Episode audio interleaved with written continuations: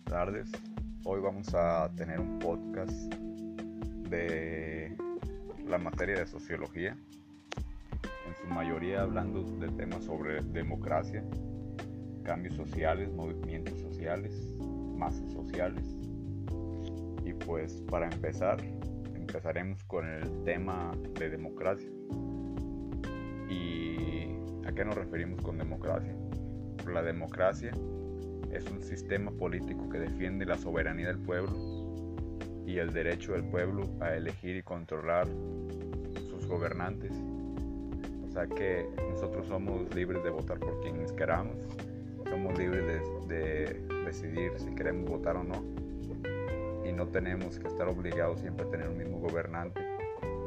Somos libres de votar porque nosotros queramos y algunas de sus características son la responsabilidad civil, valores democráticos, garantía de derechos y bienestar común, la, democracia descentralizada, participación política, principio constitucional y modelos democráticos.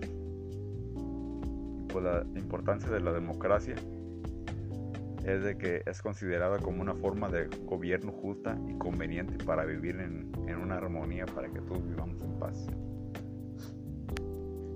es una democracia ideal.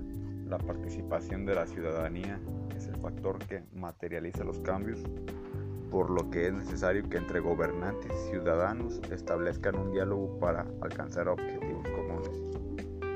Y pues algunos países que aplican la democracia o que son totalmente democráticos sería Nueva Zelanda, Canadá, Finlandia, Irlanda, Australia y los Países Bajos. Son los países que actúan con la democracia completa. Y en América Latina lamentablemente hay muy, muy pocos países que actúan de esta forma. Y lamentablemente México se, se ubica como si actuara con una democracia defectuosa por todos los objetos todos los obstáculos, perdón, por todos los obstáculos de la democracia que se pueden encontrar como corrupción, uh, la ilegalidad y la injusticia y, y cosas así.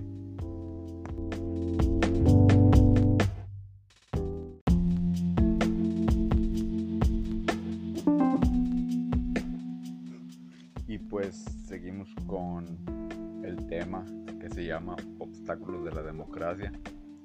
Los obstáculos de la democracia, esa palabra se refiere a un grupo de antivalores que ocasionan que la democracia de un país no actúe de manera correcta como se supone que debería hacerlo. Y algunos tipos de esos antivalores llamados obstáculos de la democracia, en primer lugar, son las diferencias étnicas y conflictos consiste en que las diferencias entre grupos étnicos puedan crear una inestabilidad civil. El segundo es la, la ilegalidad y la injusticia de estos dos fenómenos, que son obstáculos comunes de la democracia ya que atentan contra el bienestar común al violar las leyes o no velar por el cumplimiento de las mismas.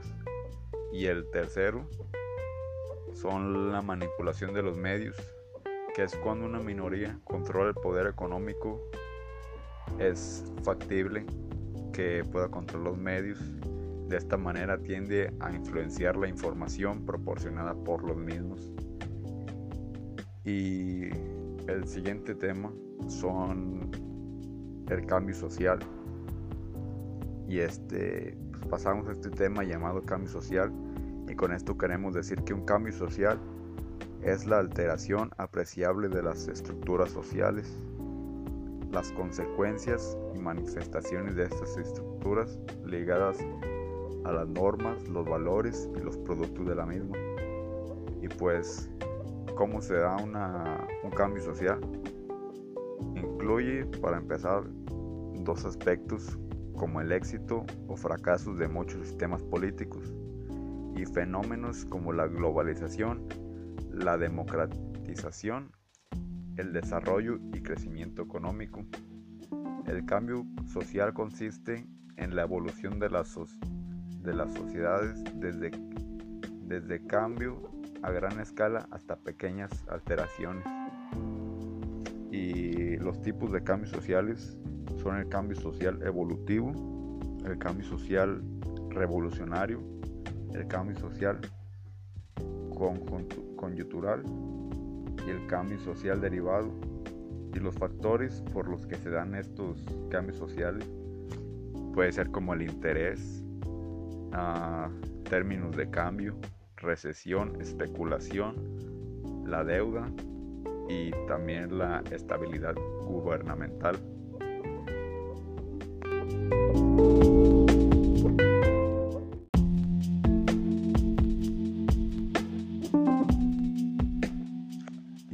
A mitad de, de todos estos temas. Seguimos con el tema de masas sociales. ¿Y qué es una masa social? Es una agrupación humana pensante con los rasgos de pérdida de control, de control racional, mayor sugestionabilidad, contagio emocional, imitación, sentimiento de omnipotencia y anonimato para el individuo.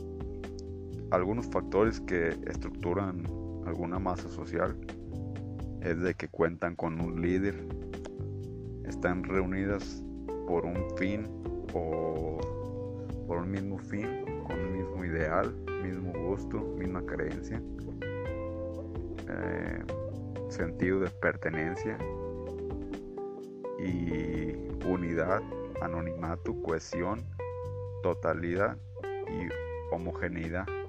Estos son los factores que estructuran una masa una masa social. Pues ese era el tema de masa social. Seguimos con el tema de movimiento social. Y empezamos también con el concepto de que es un movimiento social. Y es un grupo no formal de individuos o organizaciones que tiene como finalidad social como que tiene como finalidad el cambio social, perdón.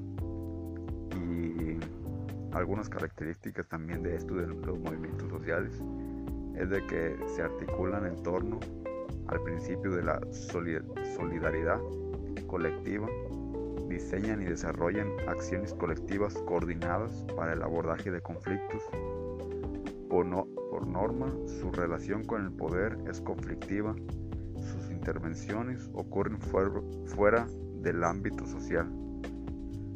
Y la importancia de esto es de que se tratan de redes de interacción entre individuos, grupos y organizaciones que poseen una identidad compartida, un sentido de pertenencia que los aglutina y se organizan a partir de una problemática o un conflicto común que los afecta. Y eh, algún ejemplo de un movimiento social es como el movimiento ecologista. El movimiento ecologista pues presenta tres pilares fundamentales que son como la conservación, la regeneración de los recursos naturales y la preservación de la vida silvestre y la reducción de la contaminación y la mejora de la vida humana y pues mejora el, movimiento social ecologista quiere mejorar todo lo que nos rodea, que somos también nosotros, que somos parte de la naturaleza, porque el movimiento social ecologista considera que el ser humano es parte de la naturaleza y que no, es, no somos independientes de ella, porque al fin de cuentas nosotros ocupamos de la naturaleza y tenemos que cuidarla porque es lo que nos da, lo que nos sigue dando vida de forma saludable. Tenemos que cuidar esa, esa naturaleza que nosotros mismos estamos destruyendo. Y para terminar, vamos con el modelo biopsicosocial. ¿Y qué es un modelo biopsicosocial? El modelo o enfoque de biopsicosocial es un modelo general que plantea que los factores biológicos psicológicos y sociales juegan un papel importante en el funcionamiento humano en el contexto de la enfermedad y de la percepción de la misma.